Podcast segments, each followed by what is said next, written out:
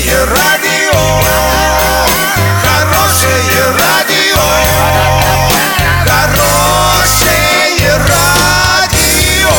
Радио Шансон.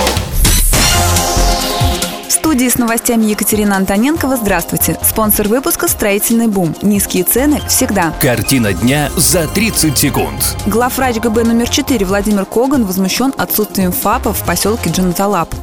В Роструде рассказали о праздничных выходных в мае.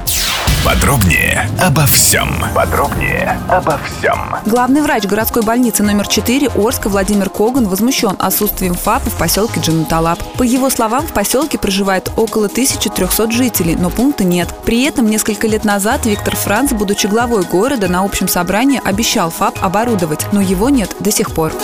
В связи с празднованием 1 мая россияне будут отдыхать 4 дня подряд, сообщили в Роструде Интерфаксу. Праздничные выходные начнутся в воскресенье 29 апреля и пройдут до среды 2 мая включительно. Понедельник 30 апреля будет нерабочим днем, поскольку на него переносится выходной с субботы 28 апреля. В свою очередь выходной в среду 2 мая получается за счет переноса на него праздничного выходного дня с 7 января 2018 года.